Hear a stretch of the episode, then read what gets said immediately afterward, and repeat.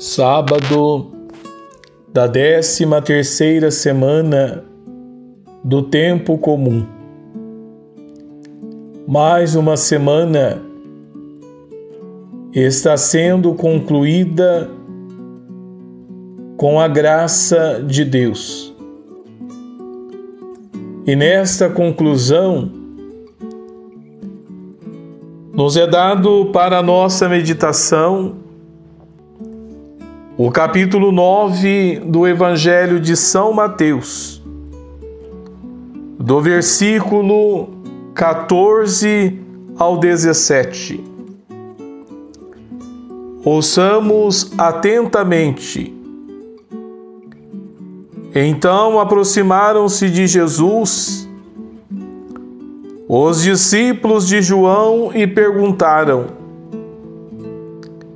Por que nós e os fariseus jejuamos, e teus discípulos não jejuam? Jesus lhes respondeu: Acaso os convidados do casamento podem estar de luto enquanto o noivo está com eles? Dias virão, porém, em que o noivo lhes será tirado então jejuarão. Ninguém põe remendo novo, ninguém põe remendo de pano novo em roupa velha, pois o remendo repuxa o tecido e o rasgão fica maior ainda. Ninguém também não se põe vinho novo em odres velhos senão os odres se arrebentam, o vinho se derrama e os odres se perdem. Palavra da salvação. Glória a vós, Senhor. Queridos irmãos e irmãs, Jesus está na casa de Mateus aquele que ficava no posto de arrecadação dos impostos. Aquele que Jesus viu aproximou-se dele e fez-lhe um convite: Vem e segue-me. Ele deixou seu trabalho e seguiu Jesus. Jesus entrou na casa de Mateus, colocou-se à mesa com seus discípulos, com os publicanos e também com os pecadores. Naquela casa e com essa gente, Jesus começou a fazer a refeição. Estavam também naquela casa os fariseus. E eles estavam observando Jesus. Até que os discípulos de João, não contentes com o comportamento dos discípulos de Jesus, aproximou-se do mestre e fez-lhe uma pergunta: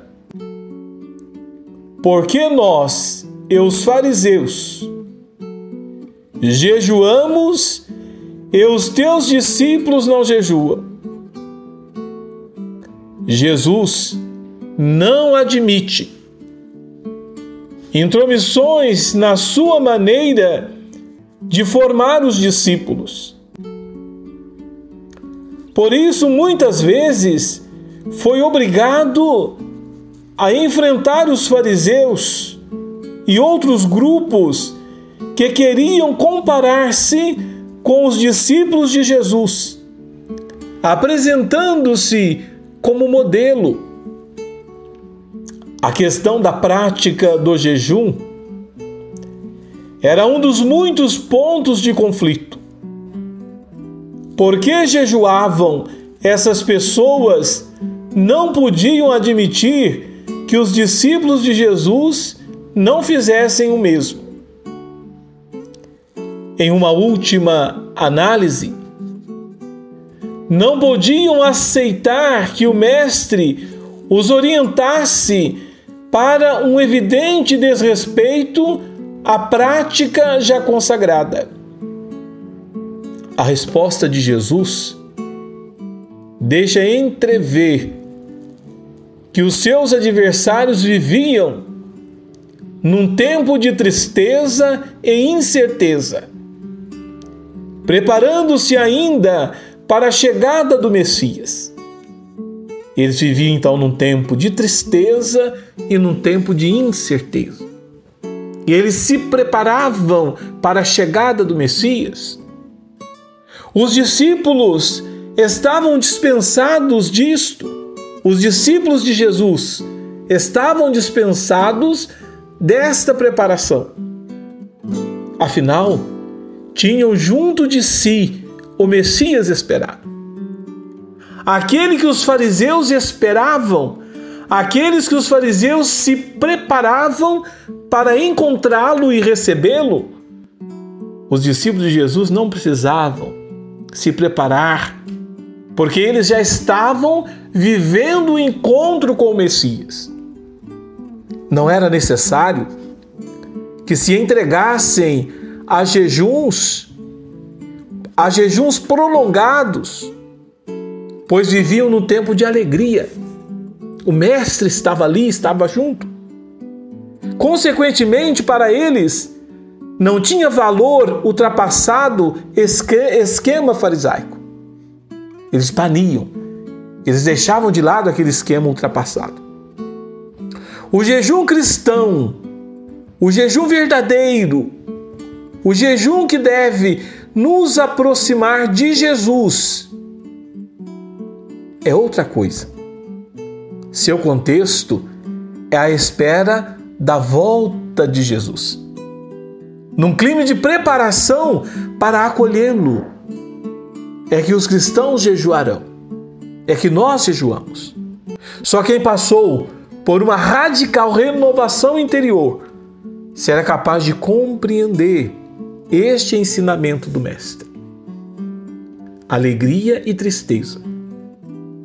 A tristeza define muito bem os fariseus, porque eles estavam esperando aquele que já tinha chegado, porque não reconheceram Jesus.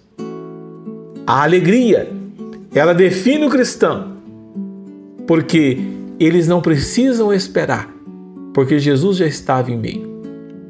Se é assim, então por que, que nós hoje fazemos o jejum? Nós fazemos o jejum porque nós esperamos a segunda volta de Jesus. Porque para nós já nos foi ensinado na catequese que Jesus já veio uma primeira vez e voltará num dia em que não sabemos qual.